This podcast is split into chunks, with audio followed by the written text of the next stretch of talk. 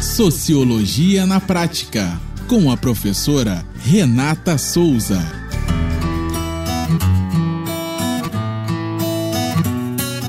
Olá, pessoas. Eu sou a professora Renata Souza e esse é o primeiro podcast do Sociologia na Prática. Nossa reflexão sociológica de hoje será sobre transição capilar. Respeitem meus cabelos.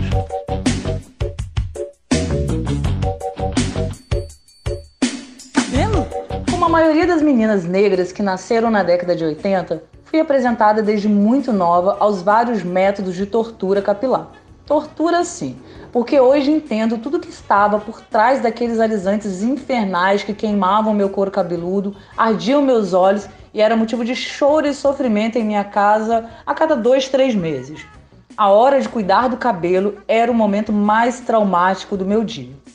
Cresci odiando pentear os meus cabelos Achava que um dia meus olhos se assemelhariam a de uma oriental. A força e os rabos de cavalo feitos em meus cabelos eram extremamente apertados. Tudo em nome de não deixar nenhum fio se rebelar e mostrar que de fato eu não tinha cabelos lisos. Meu cabelo era quase assunto do Código Penal. Como costumavam dizer popularmente, era o cabelo bandido, ou estava preso ou armado. Logo, era perigoso em qualquer das suas formas de apresentação. À medida que fui crescendo, incorporei o argumento irrefletido do senso comum que o cabelo alisado se justificava por ser mais fácil de cuidar ou uma alternativa legal ao cabelo bandido. Afinal, meu cabelo era classificado como cabelo ruim, o cabelo de pico, cabelo duro e outras coisas do gênero. Há mais ou menos três anos, resolvi não mais alisar meus cabelos. E junto com essa decisão veio uma enxurrada de questionamentos e uma leve crise existencial. Além de questões existenciais, tive uma profunda crise de representatividade. Onde estão as mulheres negras de cabelo natural bem-sucedida? Quais as atrizes negras fazem papel de destaque? Quais jornalistas negras vejo na TV? Comecei a perceber que não faltavam apenas mulheres negras com seus cabelos black powers na mídia, faltavam pessoas negras como um todo, com cabelo liso ou natural. Não via pessoas negras em posição de destaque, em profissões bem remuneradas. Faltava representatividade. Infelizmente, ainda sou a única negra a frequentar alguns espaços de poder em uma condição, entre aspas, privilegiada, o que me levou a mais questionamentos.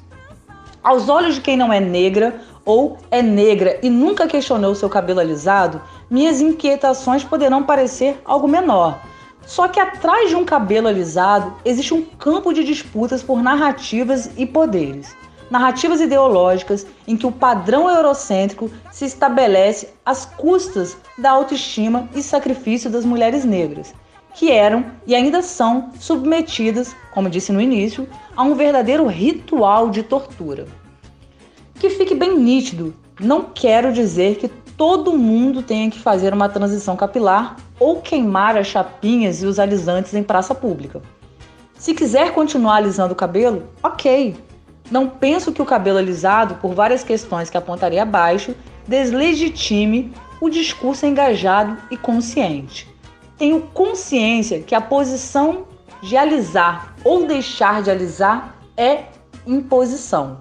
Não podemos sair de uma e cair em outra. Alguns me dirão: que exagero! O alisante não pula na cabeça de ninguém. Sim, concordo. A colonização do pensamento e as necessidades criadas pelo paradigma eurocêntrico criaram amarras, ou melhor, alisantes, para uniformizar os cabelos e os pensamentos. Nós, mulheres negras, para sermos aceitas no mercado de trabalho, na escola e no mercado matrimonial, fomos obrigados, durante muitos anos, a alisarmos nossos cabelos. Ou seja, sofremos uma violência silenciosa, do tipo que a sociedade naturaliza e ninguém questiona. Uma violência branda, uma violência que usa artifícios sutis para que as regras impostas pelos que dominam sejam até desejadas. O sociólogo francês Pierre Bourdieu cunhou o conceito de violência simbólica, que eu tomo a liberdade de usá-lo aqui para pensar a colonização e a normatização de nossos corpos. Afinal, o corpo da mulher sempre foi um campo de disputas. Não ficaria o cabelo da mulher negra fora dessa seara.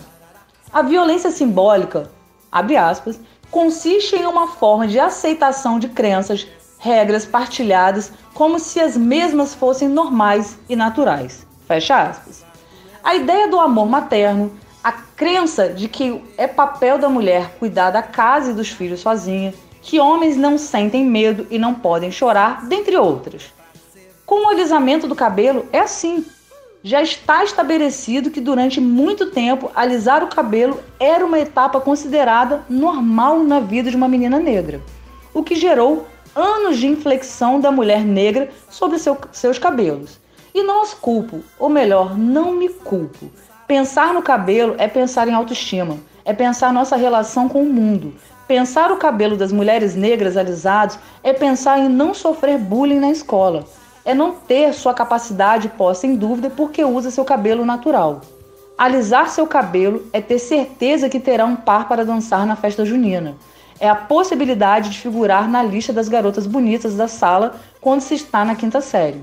Coisas que para uma mulher branca, adulta, pode parecer não ter muita importância, mas que para uma criança terá impactos reais para o resto da sua vida adulta. À medida que comecei a ler mais e entender mais sobre minha condição de mulher e negra na sociedade brasileira, a vontade de não alisar mais meu cabelo só foi aumentando. Mas, como já disse, essa vontade vem cheia de dúvidas e de medos. A transição de uma vida inteira de cabelo alisado para um cabelo natural envolve uma série de etapas, esteticamente não muito agradáveis. Adiei e sabotei o processo várias vezes. Quando vi uma parte do meu cabelo natural contrastando com o restante alisado, sentia grande incômodo e infelicidade com a minha autoimagem. Conversando com um amigo sobre as dúvidas e medos que eu estava enfrentando em meu processo de transição capilar, ele me apresentou uma autora estadunidense negra chamada Bell Hooks, que escreveu um texto que me fortaleceu de uma forma que não tive mais dúvidas sobre a minha decisão. O texto chama-se Alisando o Nosso Cabelo. Nesse texto, a autora faz uma reflexão sobre as impressões dela né, sobre o processo de alisar os cabelos com o instinto pente quente. Em um primeiro momento, esse cabelo alisado estava vinculado aos anseios de se tornar mulher, de proporcionar bem-estar e da criação de vínculo entre mulheres. Bell nos conta como viviam em um mundo segregado racialmente, não era evidente a ideia de que as mulheres negras estavam lutando para colocar em prática um padrão de beleza branco. Ou seja, o fato de mulheres brancas serem consideradas um grupo feminino mais atrativo e as mulheres negras de cabelo liso serem mais aceitas do que as de cabelo crespo e encaracolados, acabou estabelecendo um padrão de beleza ela segue nos dizendo que o patriarcalismo capitalista, essa postura representa uma imitação da aparência do grupo branco dominante e, com frequência, indica um racismo interiorizado, um ódio a si mesmo que pode ser somado a uma baixa autoestima. Mais uma vez, não me sinto culpada por algum momento de minha vida ter tentado, assim como muitos e muitas ainda tentam, expurgar tudo que me identificasse como negro, porque ser negro no Brasil não é legal, quase no sentido literal da palavra. Infelizmente, o racismo que estrutura nossa sociedade nos faz ter ódio de nossa cor da pele, de nossos cabelos. Identificar-se como negro no Brasil está além da autodeclaração. É uma questão política e para alguns é uma questão de vida ou morte, porque nós negros figuramos o topo das piores estatísticas nesse país. Meu cabelo é enrolado, todos querem imitar, eles estão baratinados, também querem enrolar. Você ri da minha roupa, você ri do meu cabelo.